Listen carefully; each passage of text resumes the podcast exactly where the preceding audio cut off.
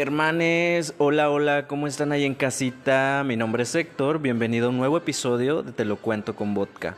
Eh, el día de hoy me toca estar solo, ya veremos eh, si puedo levantar el evento solo o no, ustedes me dirán, quédense aquí para descubrirlo, pero bueno, mi amiga no pudo asistir porque pues anda indispuesta, vamos a ponerlo así, indispuesta, no siempre hay ganas, no siempre hay este chispa, a los mejores artistas se les apaga la chispa, entonces es bastante normal, vamos a darle su tiempo, que se recupere y pues bueno, si se recupera pues aquí nos estará acompañando el siguiente episodio y si no, pues ya veremos cómo queda esto, ¿no? A ver si soy capaz de levantar el evento como digo y si no, pues voy a pasarla yo misma, quédese usted a descubrirlo, claro que sí, el día de hoy tenemos muchísimo que comentar, va a ser como que ustedes y yo íntimos, le vamos a llamar eh, íntimamente con Héctor, si ustedes quieren.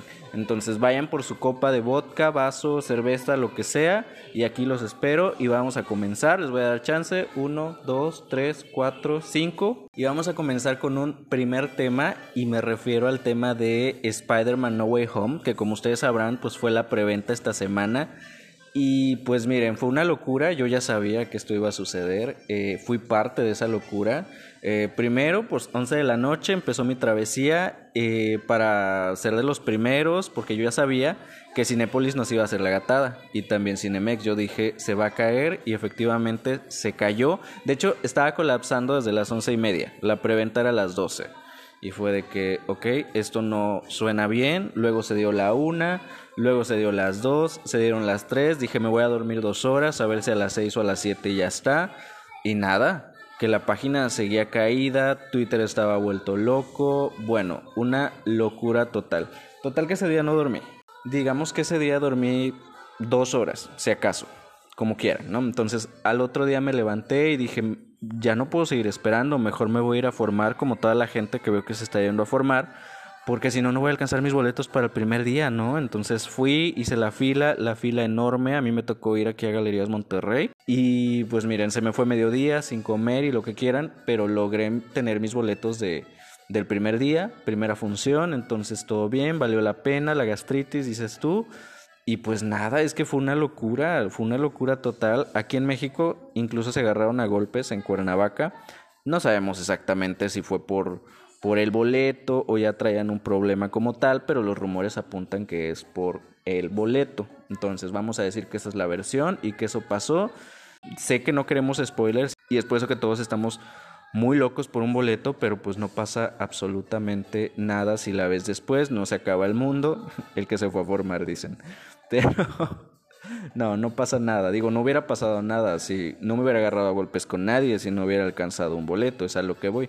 Oficialmente, eh, la preventa de Spider-Man No Way Home ya superó a la preventa de Avengers Endgame, entonces todo pinta bien. Y eso que estamos en pandemia todavía, entonces vamos a ver eh, qué es lo que sucede.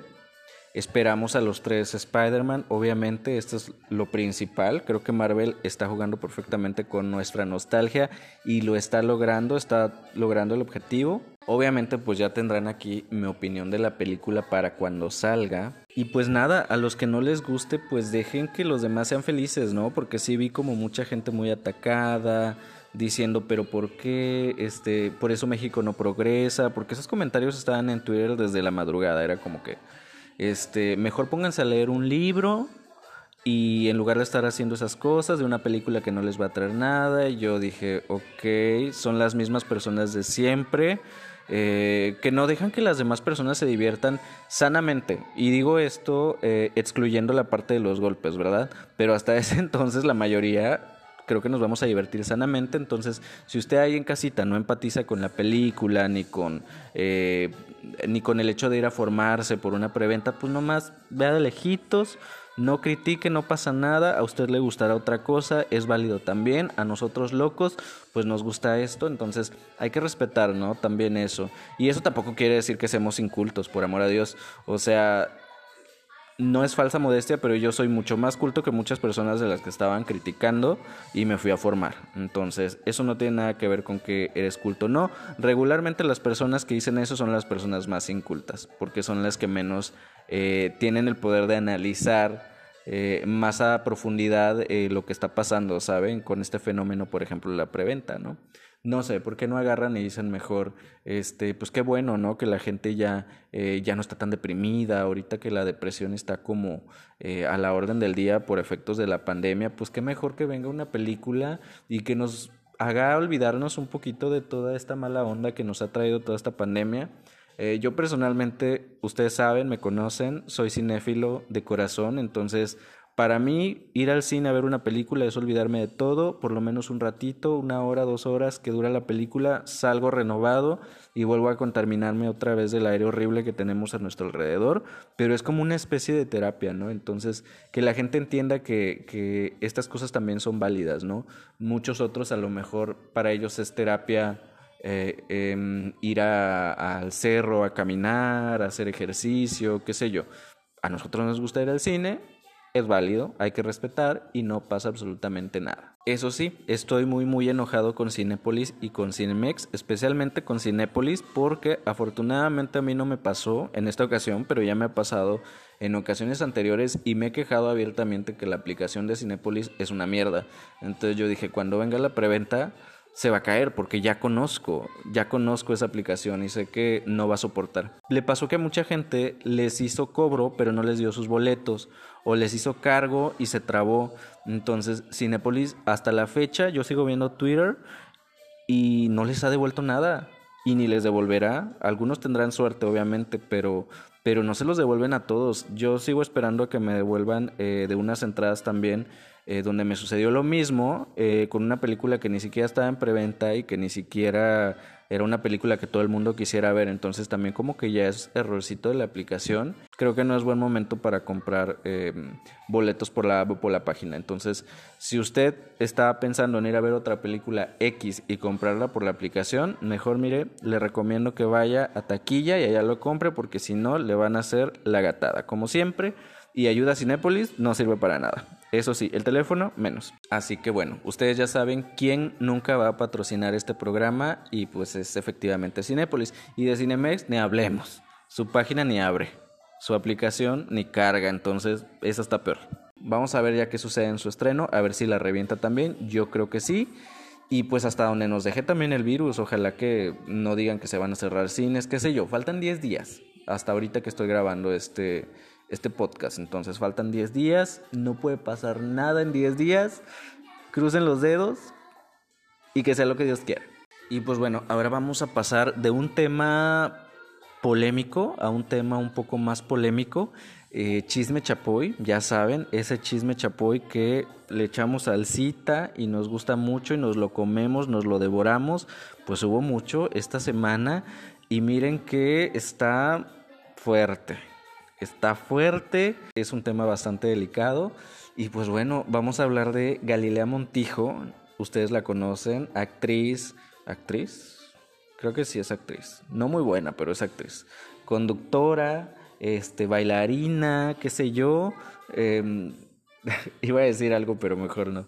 No sé, múltiples oficios tiene la mujer. Bueno, Galilea se vio envuelta en una polémica porque resulta que hay una escritora, periodista que ha sacado varios eh, libros eh, de investigación, pero como que los hace en formato de novela, entonces hace una combinación medio extraña. Eh, y estoy hablando de Anabel Hernández, que lanzó un libro que se llama Emma Coronel y las otras señoras del narco donde se menciona a Galilea Montijo. Y en este libro, Anabel cuenta que Galilea em, pues fue amante, digamos, o fue pareja sentimental, si le podemos llamar así, o sexual, qué sé yo, de Arturo Beltrán Leiva, conocido narcotraficante eh, de nuestro país que fue asesinado hace ya algunos años. Y pues nada, eso es lo que dice eh, Anabel en el libro. Y Galilea, a raíz de esto, pues saca un video en su cuenta de Instagram, me parece, donde pide clemencia. Dice así como que, saben que ya déjenme en paz, ya me cansé, ya dejen de molestarme, básicamente, pero al grado de llegar hasta las lágrimas. Eh, quién sabe dónde estaba, se veía que estaba en una recámara o en su camerino, qué sé yo, pero pues bueno, escuchan ustedes mismos y ahorita lo comentamos por acá. Pues tengo una familia a la cual cuidar y proteger y un lugar en este medio en la cultura del esfuerzo. Me han dolido demasiadas difamaciones a lo largo de mi carrera y por supuesto que me seguirán doliendo. Me duele nombre ni afecten tanto a mi esposo, que es un hombre intachable y trabajador, además de ser un gran papá y compañero. No tengo ni he tenido ninguna relación indebida y mucho menos de negocios con la familia Puga Gómez. Pido y de verdad les suplico ya paren a los ataques a mi persona a lo largo de tantos años. Yo ya no hablaré nada de este tema, ni de ningún tema relacionado a cualquier escándalo. Espero que lo entiendan ustedes y también los compañeros de la prensa y también lo respeten. Siempre me he callado y aguantado. Se me ha acusado de muchas maneras sin pruebas. Soy una mamá de familia muy dolida, una mujer y me siento devastada y muy dolida. Una mujer que ha sido muy trabajadora desde los 14 años. Estos temas de escándalos los tendrá un despacho jurídico y yo no volveré a tocar ningún tema relacionado a cualquiera de estos temas y de ningún otro escándalo. Yo seguiré trabajando como siempre, con todo el cariño, amor, y alegría y profesionalismo, el cual me caracteriza, caracteriza perdón, para todos ustedes. Seguiré luchando por mi familia, por mi felicidad y la de ellos. Perdón por ponerme así. Pero de verdad, ya es demasiado. Perdónenme.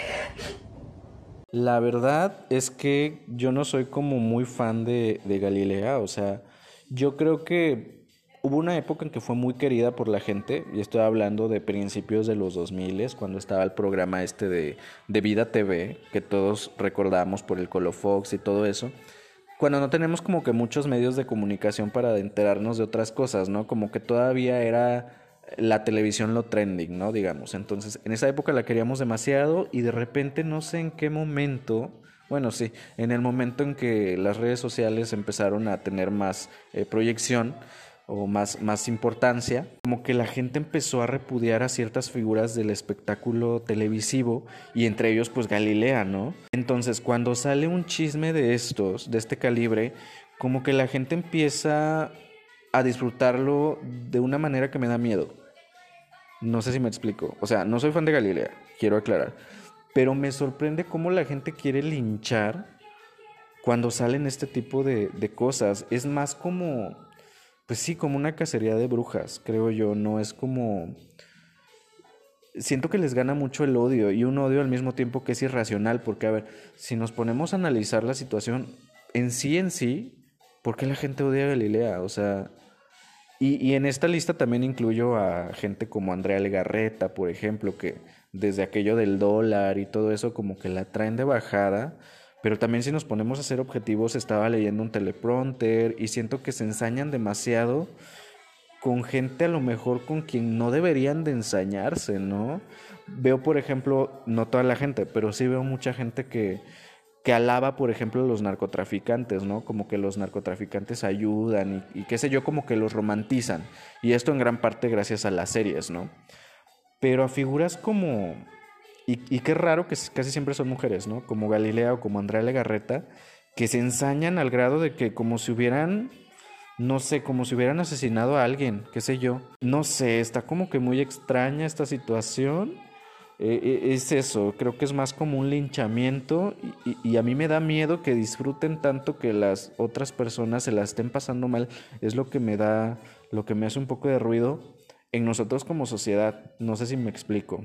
Digo, no nos consta, Anabel hizo su investigación, ella asegura, tiene las pruebas, eh, las indica y en su libro, pero es como de que, a ver, si yo me pongo a pensar, digo, ok, Anabel ya sacó esta información sobre Galilea Montijo. Eh, o sea, ¿a mí en qué me afecta? ¿En qué sentido como para querer eh, que linchen a Galilea?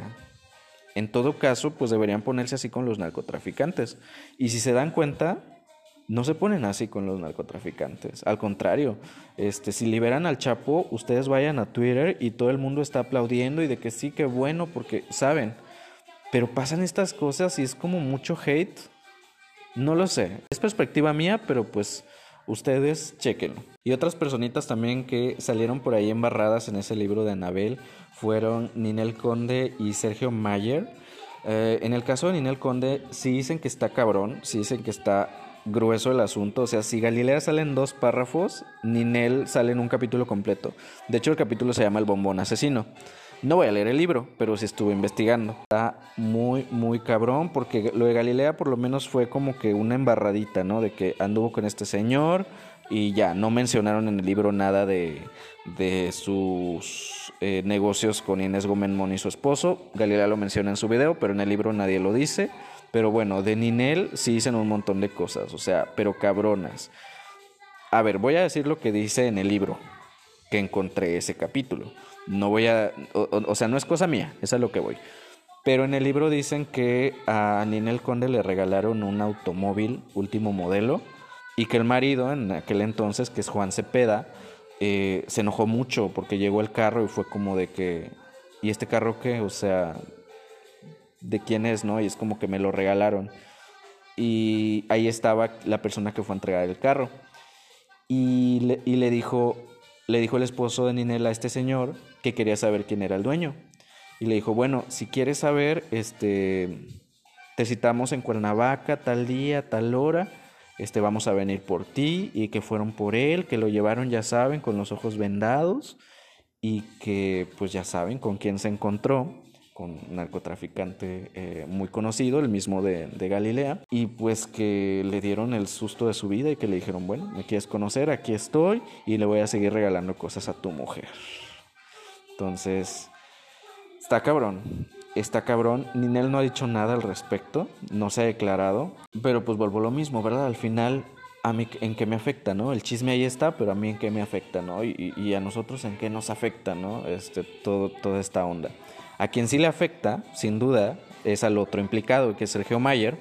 Ya saben que aparte es diputado o fue diputado, senador, algo así de, de Morena. Tan le afectó que tuvo un altercado con un periodista que le preguntó sobre el tema, al grado de casi llegar a los golpes, se contuvo, pero sí lo agredió verbalmente, él y su esposa Isabela Camil, que iba con él, Incluso le dijeron basura. Isabela le dijo basura. Entonces el, reportero se alteró, obviamente, y llamó a la policía. No se lo llevaron, nada más llegó la policía, pero no se lo llevaron.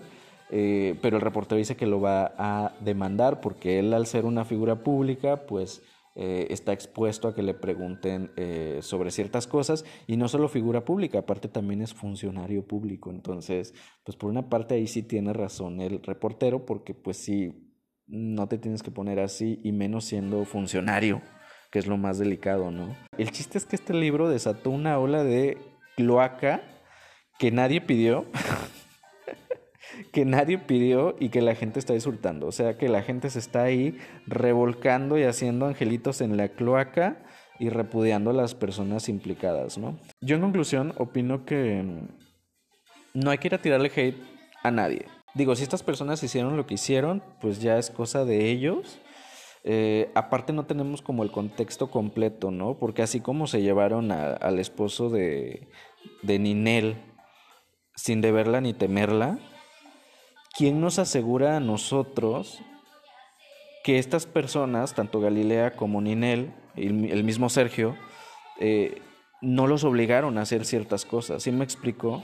O sea, son gente que desgraciadamente controla el país y nosotros ya estamos juzgando sin saber qué tal si a Galilea la amenazaron de muerte o a Ninel en caso de ser cierto. Entonces, pues era mi vida o hacer lo que me pidas.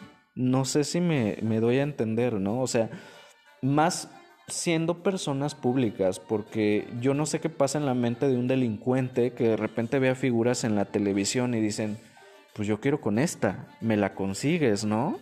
Como sea. Y no nos va a hacer nada porque pues ni el gobierno nos hace nada, mucho menos tú, como persona común. Entonces, estas personas públicas al estar expuestos pues son muy visibles. Ahora sí que todos los ojos nacionales los ven, ¿no? Y más estas figuras que son como tan populares dentro del medio artístico mexicano. Entonces, pues no hay que juzgar porque no sabemos, no estuvimos ahí, no sabemos si amenazaron a Galilea o a Ninel con una pistola eh, para llevarlas a ser las supuestas amantes de estas personas. Entonces, se me hace que estamos siendo demasiado injustos eh, al no conocer las circunstancias. Y no nada más en estos casos, yo creo que en muchos otros eh, lo primero que le pasa a la mente a las personas es el, el linchar, el hacer una cacería antes de, de pensar en las posibilidades. Más amor y menos odio, creo yo. O más comprensión y menos odio. Es lo que opino, pero pues bueno, ahora sí que las opiniones dijeran por ahí son como el culo, cada quien tiene uno.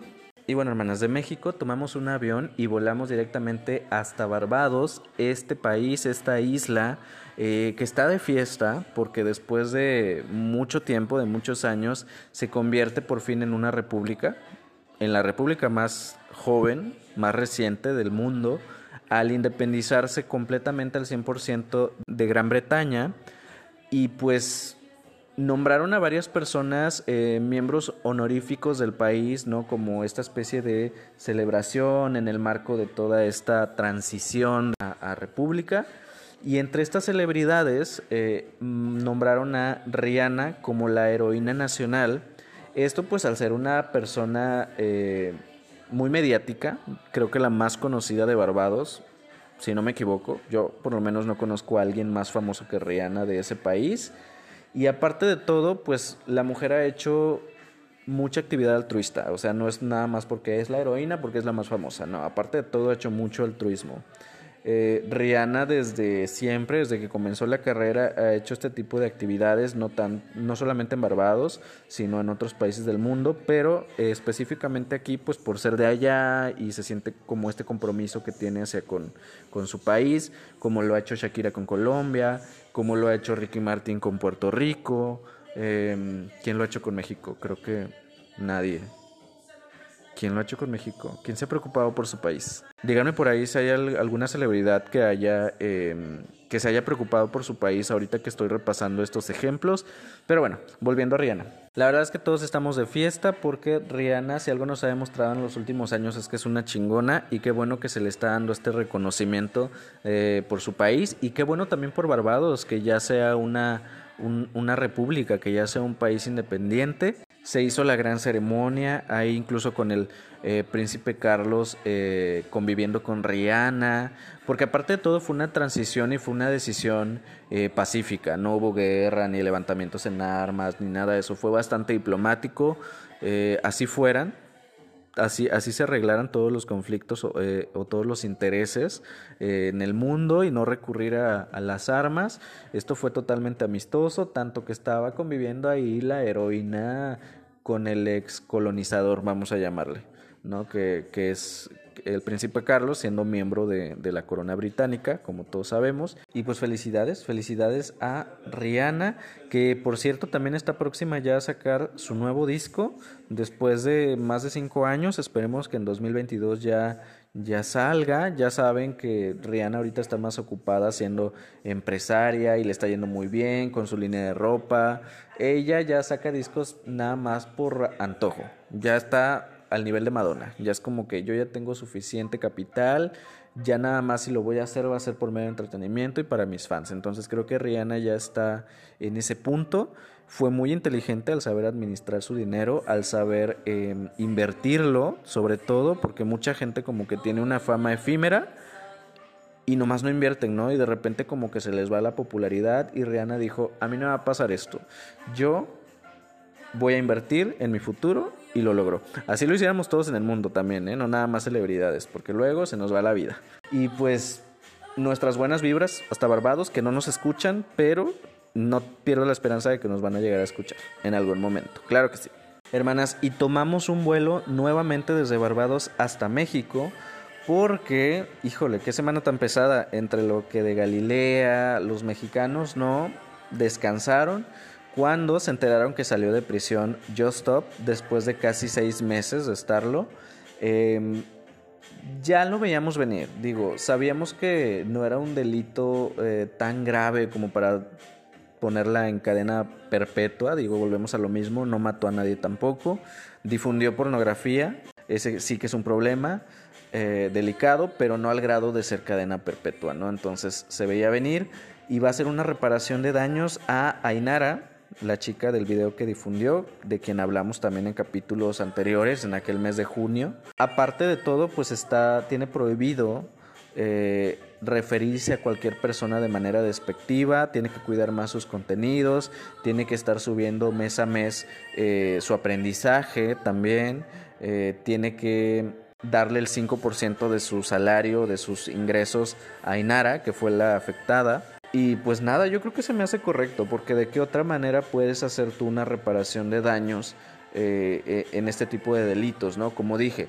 nuestra constitución ni siquiera, nuestro poder judicial más bien, ni siquiera eh, condena a los asesinos a cadena perpetua o a unas penas más grandes, mucho menos lo va a hacer en este tipo de casos. Eh, al final, pues es lo que menos puede hacer por Ainara, ¿no? Eh, una reparación de daños, porque, insisto, ¿qué otra cosa podía hacer, no? Muchos dicen, ay, es que Ainara este, le ganó la ambición y es por dinero. No, o sea, es lo justo, simplemente. Eh, así se rigen las leyes en este país y así es. O sea, así es, por ejemplo, cuando te difaman, eh, también hay una reparación de daños económica. Entonces, así es esto. No es que le haya ganado la ambición, así, así es y me parece que eh, es lo menos que pudo hacer, repito. Igual, yo creo que también no vayan a linchar a Just Stop. yo creo que si, si, necesitaba una sentencia ya la tuvo, entonces creo que ya es bueno también darle la vuelta a la página y no engancharse y no lincharse y otra vez entrar en esta cacería de brujas. Ok, ya la lincharon en mayo, ya la lincharon en junio, ya la lincharon en julio, ya estuvo en la cárcel, va a pagar, eh, va a subir videos, tiene prohibido hacer comentarios despectivos, entonces ya déjenla en paz. Yo digo que ya deberíamos dejarla y que entre también en un proceso, si tiene que entrar en un proceso de reflexión, de introspección hacia su persona, pues lo tiene que hacer ella y si no les gusta no la consuman, si empatizan pues vayan y consumanla, no pasa nada tampoco, entonces nada más ya hay que pararle un poquito también a esta, esta cacería de brujas. Hoy vengo muy light, hoy vengo muy no hay que juzgar, hoy vengo en la Madre Teresa de Calcuta, dices tú, trato de no de ser una mejor persona, porque nadie es una mejor persona, pero sí trato casi siempre de hacer lo correcto y de no entrar como borregos en el juego en el que todo el mundo entra, ¿saben? Yo creo que hay que ser bien inteligentes y los invito a todos a que seamos inteligentes y, no caer en lo mismo que están haciendo los demás, porque son pocas las personas pensantes.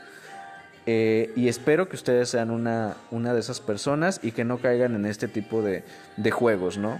Y repito, no soy fan de Just ni siquiera la conocía hasta que se vio involucrada en esta polémica. Pero algo que sí consumo y que sí conozco, como ustedes saben, es el arte drag, que desde hace algunos años eh, para acá me ha venido enloqueciendo y de hecho tenemos un segmento aquí completo eh, de drag que se llama Te Cuento el Drag, donde hacemos revisiones eh, sobre varios programas, La Más Draga, RuPaul, Drácula, no hicimos, pero vamos a hacer en un futuro. Entonces, como ustedes saben, La Más Draga está en su recta final.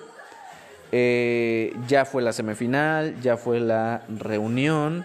Y este martes que pasó fue la grabación de la final, que todos podremos ver en la semana que viene, ya editada y todo, pero eh, se grabó la final en el Pepsi Center, se vendieron boletos, se llenó, fue sold out antes de las 24 horas. Eh, un éxito. Un éxito, pero hubo muchísimo chisme ese día de la grabación. Eh, me encanta porque aparte de todo, están volviendo este evento como glamuroso, hubo una alfombra morada igual que el año pasado, las dragas y los invitados desfilan con sus mejores outfits como de gala, o sea, ya esto es casi como los Oscars del, del drag, ¿saben? Entonces, eh, se me hace bien padre que se esté tomando de esa manera, pero los chismes no pudieron faltar, hermanas, y las polémicas, y sobre todo en este programa que ha estado envueltas ha estado envuelto de eso, básicamente, toda la temporada. Y bueno, vamos en orden. Miren, una de las polémicas más grandes, que es de lo que más se comenta en Twitter, las personas que tuvieron la oportunidad de asistir, es este gran abucheo que le hicieron al joyero, que todos recuerdan si ven el programa, eh, Gustavo Helguera, que es quien hace la corona eh, para la ganadora. Entonces, pues el señor asistió, él estuvo de invitado en un capítulo de la temporada donde fue muy odiado. Y yo dije ahorita alto al hate, pero pues las cosas como fueron, ¿no? Fue bastante odiado. Eh, por una situación que tuvo con dos participantes, que es Sirena y Veracruz. Entonces la gente desde entonces como que lo odia por la actitud que tuvo, porque sí fue un poquito altanero, un poquito egocéntrico, una actitud que estaba como de sobra, ¿no? Ese día. Em, total que por estas razones, al momento de que lo presentan en el Pepsi Center, eh, lo abuchearon. Pero fue un abucheo tan grande de Imagínense, todo el recinto que le caben que unas mil personas que tuvieron que volver a grabar su presentación para que no se escuchara el abucheo. Y pues que les cuento, que lo volvieron a abuchar. Así que pues ya veremos, a ver el martes que salga la grabación. Eh, a ver si lo editan, yo creo que si lo van a editar, no creo que lo dejen, también por respeto al señor, porque al fin de cuentas les está patrocinando una corona. Entonces, no creo que lo dejen. Yo creo que en lugar de eso van a poner unos aplausitos ahí sobre el audio y todo padre. Aquí no pasó nada, pero Twitter es grande y gracias a eso nos enteramos. Entonces, ya veremos. Ya quiero ver esa parte. No voy a parpadear nada ese día eh, al ver la grabación para ver cómo quedó ese asunto. Y pues nada, ese es uno de los chismes. Otro de los chismes también grandes de la más draga, del final de la más draga, es que probablemente, y esto no es spoiler, esto es algo que se comenta por ahí nada más, que la favorita una vez más no va a ganar. Dicen por ahí que se le quebró un tacón y estoy hablando de Cipher. Ya saben, cada temporada hay una, una, favorita para ganar. El año pasado fue Raga Diamante de Yucatán y se nos desmayó. Entonces dicen que la historia se puede volver a repetir, pero que dentro de todo, pues los, los shows estuvieron súper bien. Entonces, eh, nada más que, pues a lo mejor para que se preparen este, emocionalmente, y me incluyo, que tal vez Cipher no sea coronada como todos queremos.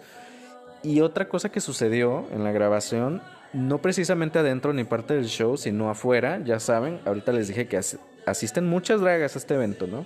Y una de esas dragas fue una de las personas que ahora sí que no quedamos en la más draga. Y estamos hablando de Didi Rex. Esta draga que es parte del Coven de Red, que es la misma casa de Abies Hu, de Galavaro y de otras dragas muy famosas. Asistió al evento eh, y se vio envuelta en una polémica porque al parecer se le pasaron las copas, o por lo menos eso queremos pensar muchos. Y estaba fuera del recinto y vio una persona que estaba vendiendo playeras con la imagen de eh, algunas de las participantes, específicamente eh, de Georgiana y de Papercut. Al ver que estaba vendiendo estas playeras, se acerca a Didi, empieza a hacer una transmisión en Instagram y empieza a hacer una especie de denuncia de que estaban vendiendo piratería afuera del Pepsi Center. Entonces la mujer se pone a reclamarle a la vendedora y le dice, ¿sabes qué? Es que ¿por qué estás vendiendo playeras eh, de mis hermanas? ¿Acaso les das algún algún, alguna regalía, no sé, como que quiso ser una especie de heroína, pero le salió el tiro por la culata porque quedó como la gran villana y empezó a tomar una actitud bastante elguera, digamos, entonces empezó a ser bastante grosera con la persona en cuestión, eh, que bueno, no les cuento, escúchenla ustedes mismas, mismos, mismes. Pero por cada playera que vendes con su rostro, con amor. No, yo solamente veo por lo que es justo por los artistas. ¿Cuánto le pagas? ¿Y a Paper cuánto le pagas? Sí, hay que ser justo ya. ¿Sí? Pues ahí está mi amor, lucrando con imágenes de personas a los que no les dan un solo peso por sus playeras. ¿Cuánto le pagas por su, por su imagen?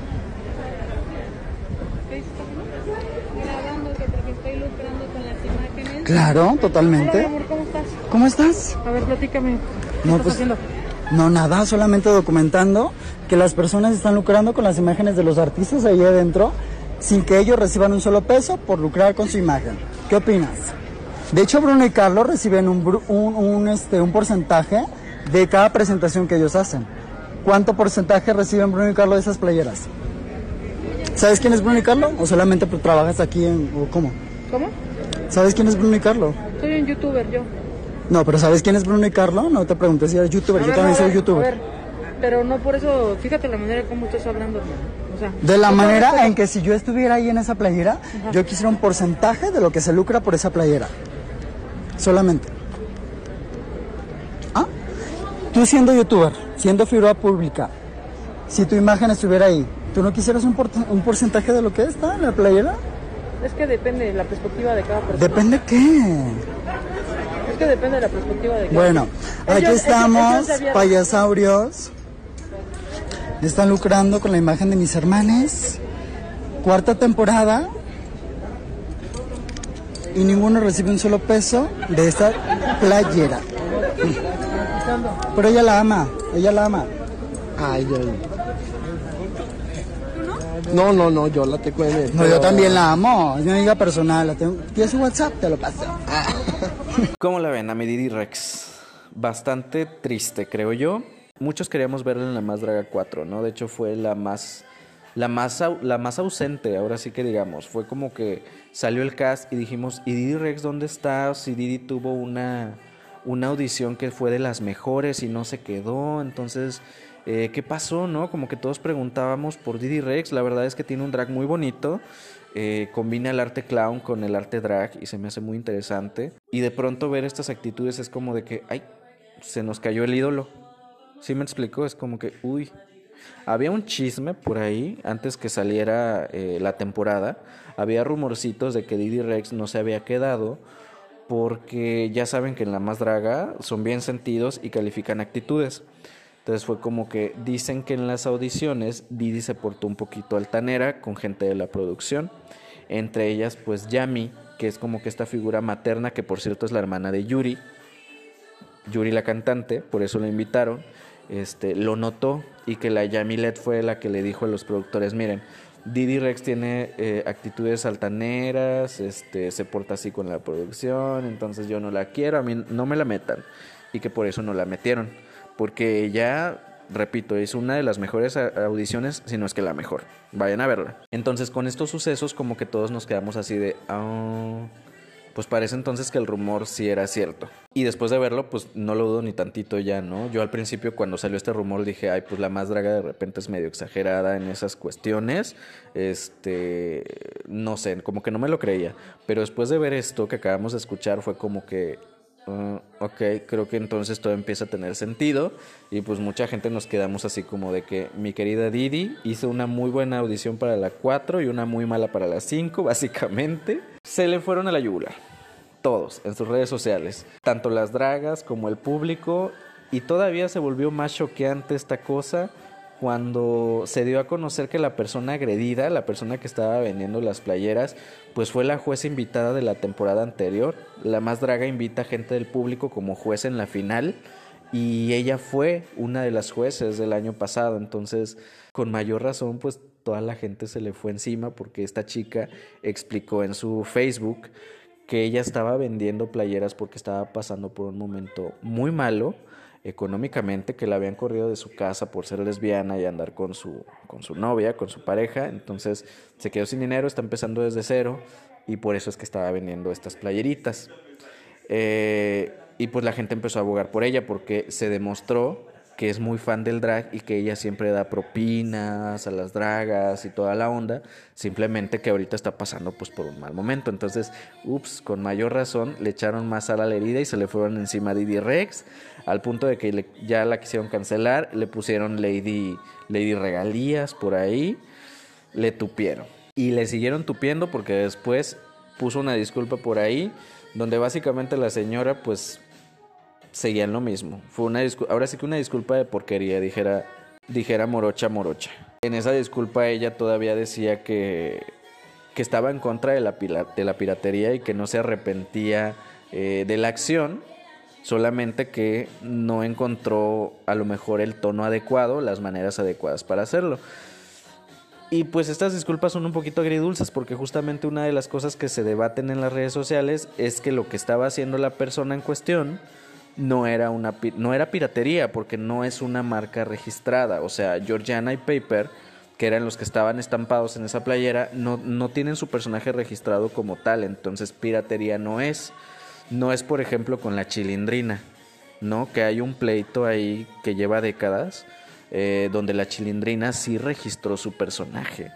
Entonces, por eso es que no lo pueden usar, por ejemplo, en el chavo animado y en todo lo que tenga que ver con, el, con la vecindad del chavo, digamos, ¿no? Entonces, eh, en el caso de ellas, pues no tienen un regist- registrado ese personaje, entonces piratería no es. Y aunque lo tuviera, es como que, a ver, ha venido gente de otros países a México. Madonna, Britney Spears, de hecho yo tengo una, una playera pirata de Britney.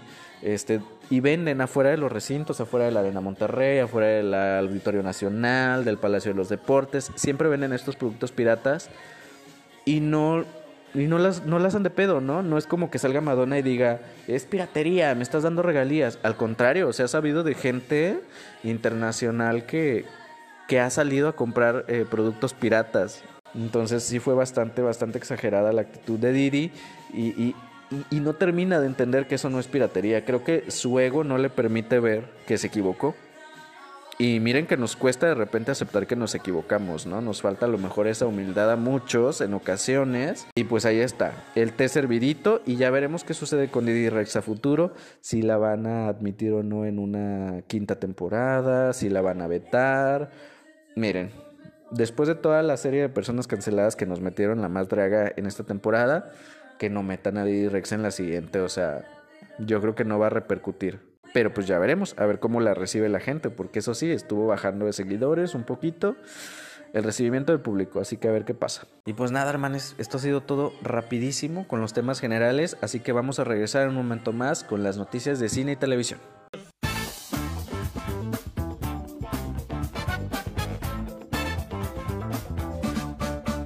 Bueno, esta semana tenemos dos opiniones, dos eh, reseñas, digámoslo así, sobre películas.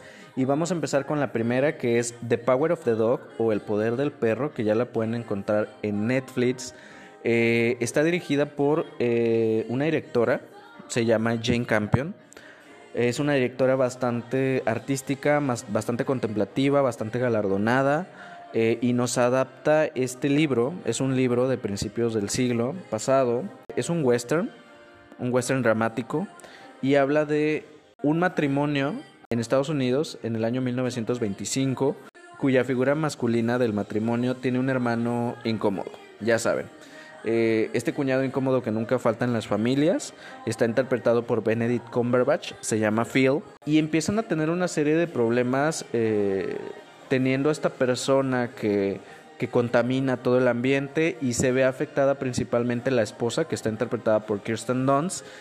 Y el tono de la película es como bastante lento, bastante contemplativo, como que va avanzando la película y tú no sabes qué es lo que está pasando, sino hasta el final de la película donde te das cuenta eh, lo que realmente sucedió. Es una trama bastante sencilla, pero la directora, que también es la guionista, tiene este talento de volver una trama sencilla en algo complejo.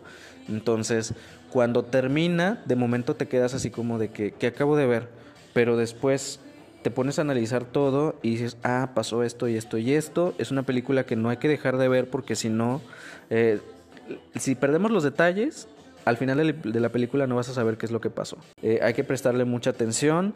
eh, la fotografía está preciosísima, es bastante nítida, lo cual nos da como que este aire de frialdad del viejo oeste, pero al mismo tiempo nos da un aire dramático de lo que está sucediendo, ¿no? Y al mismo tiempo no sabes qué es lo que está sucediendo gracias a la paleta de colores de la fotografía. Eh, la banda sonora también yo creo que va a estar nominada a los Oscars en Mejor Banda Sonora porque es de lo mejor que he escuchado en cuanto a banda sonora en este año. Eh, seguramente también Benedict Cumberbatch y Kirsten Dunst van a tener sus nominaciones en actriz de reparto y en actor principal. Eh, véanla, bastante recomendable, la pueden encontrar. Sé que puede ser un poquito lenta, pero denle una oportunidad y al final se van a dar cuenta que vale muchísimo la pena. Yo a esta película le voy a dar 5 estrellas de 5, claro que sí, pura calidad. La otra película que también es probable que esté muy nominada en los siguientes premios Oscar es King Richard, que ya está en los cines. Está protagonizada por Will Smith, que probablemente eh, puede ganar la estatuilla Mejor Actor. Y nos cuenta la historia de eh, Venus y Serena Williams, que son dos grandes tenistas. Esta última la más famosa y la más exitosa de todos los tiempos. Pero nos la cuentan desde la óptica de su papá, que es Richard, que está interpretada por, eh, por Will Smith. Y que nos dice cómo le hizo el Señor para motivar a su familia y para llevar a estas estrellas a la fama, ¿no? Como este camino al ascenso, digámoslo así. Eh, es muy lenta también. Ya saben que estas películas de festivales pueden tener un ritmo bastante, bastante lento, pero valen muchísimo la pena. Las actuaciones están geniales, eh, el guion es adecuado, la música tiene una canción por ahí de Beyoncé que seguramente también va a estar nominada a mejor canción original, con muchas posibilidades de llevársela. Es nostálgica. Las escenas de competencia son muy buenas porque parece que realmente estás en una competencia y quieres saber quién va a ganar y es igual de emocionante, de emocionante, tienes a tu favorita, entonces normalmente los dramas que tienen que ver con deportes a mí me aburren, pero esta película no me aburrió, creo que vale bastante la pena, se sale un poquito de lo convencional dentro del cine de deporte, digámoslo así, y lo combina perfectamente con el drama, no hay nada malo tampoco que le pueda criticar esta película. Y por supuesto que también le voy a dar 5 estrellas de 5. Y en noticias marvelescas, Hawkeye, la serie que está actualmente en emisión a través de Disney Plus, protagonizada por Jeremy Renner, resulta que es la serie menos vista del MCU hasta el momento, lo cual se me hace bastante triste porque yo la estoy viendo y es una serie bastante buena, es una serie que vale muchísimo la pena, denle una oportunidad, les va a gustar, pero pues bueno, las cosas como son y la serie pues es la menos vista hasta el momento. Siguiendo con Marvel, Elizabeth Olsen, la protagonista de WandaVision, a quien todos conocemos y amamos, fue la más buscada en IMBD este año, eh, lo cual demuestra la popularidad que tuvo la serie y la popularidad que tiene también la actriz y las ganas que tenemos de eh, seguir viendo de ella. La veremos próximamente en Doctor Strange, pero por lo pronto pues es un gran logro el que tiene Elizabeth Olsen al ser la más buscada en esta plataforma. En televisión drag, RuPaul's Drag Race, temporada 14, está a la vuelta de la esquina, se estrena el próximo mes de enero y la ganadora de la temporada anterior, Simón, dio a conocer al elenco de esta eh, nueva temporada y la verdad es que me encantó, es un cast bastante diverso, tenemos dos mujeres trans, tenemos un hombre cisgénero heterosexual haciendo drag, eh, tema bastante polémico que de hecho hay un gran debate ahí, eh, yo la verdad estoy bastante a favor. Creo que el drag es un arte que tiene que llegar eh, a muchos lugares y no solamente es para personas LGBT, sino también para personas que están fuera, porque al final es un arte, entonces creo que no hay que cerrarnos. Me parece muy buena esta inclusión eh, que ha hecho RuPaul, que ha buscado ser más inclusivo en los últimos años, em, lo cual habla muy bien del show, por supuesto. Entonces, muy emocionado con la temporada 14 y pues esperen nuestras opiniones que las vamos a tener por ahí en Te Cuento el Drag.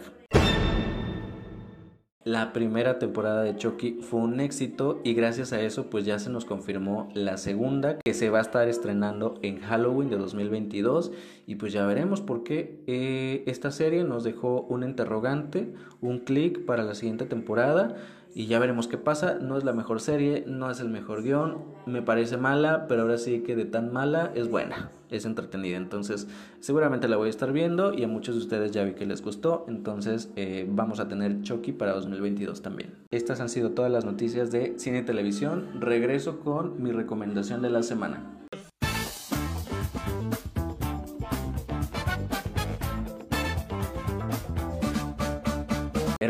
Esta semana les voy a recomendar a un artista un descubrimiento o un semi descubrimiento que tuve y me refiero a Rafaela Carrá que la descubrí en Drag Race Italia precisamente porque le hicieron un homenaje.